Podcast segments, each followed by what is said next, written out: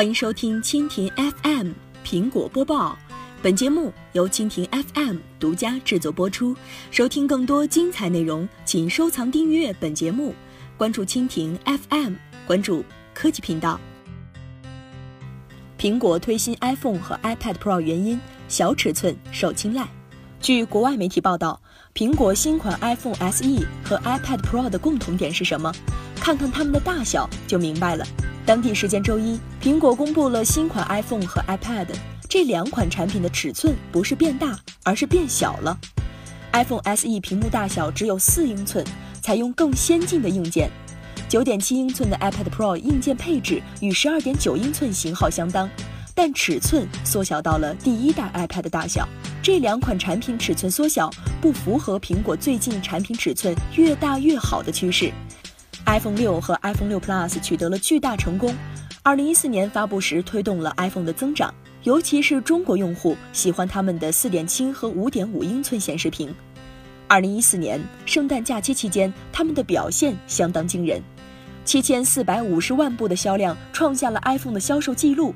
苹果创下了七百四十六亿美元，净利润也达到创纪录的一百八十亿美元。那么，苹果为何不继续推出更大尺寸的产品呢？这一问题的答案可能是由更大尺寸显示屏带来的推动作用在衰减。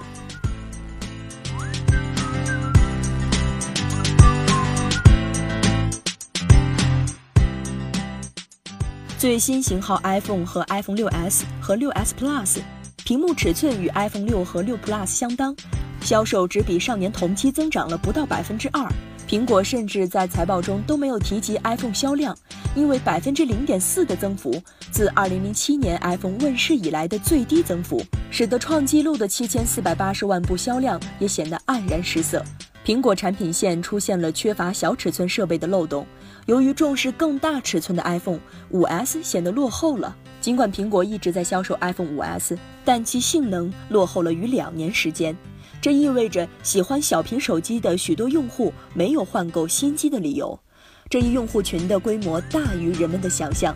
苹果在一次会议上表示，2015年它销售了逾三千万部四英寸 iPhone，其中绝大多数都是 5S。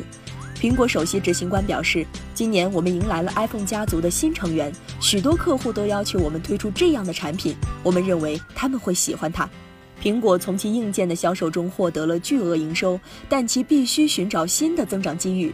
过去，增长机遇出现在更大尺寸的显示屏上，现在尺寸更小和价格更低的设备受到一定程度的青睐。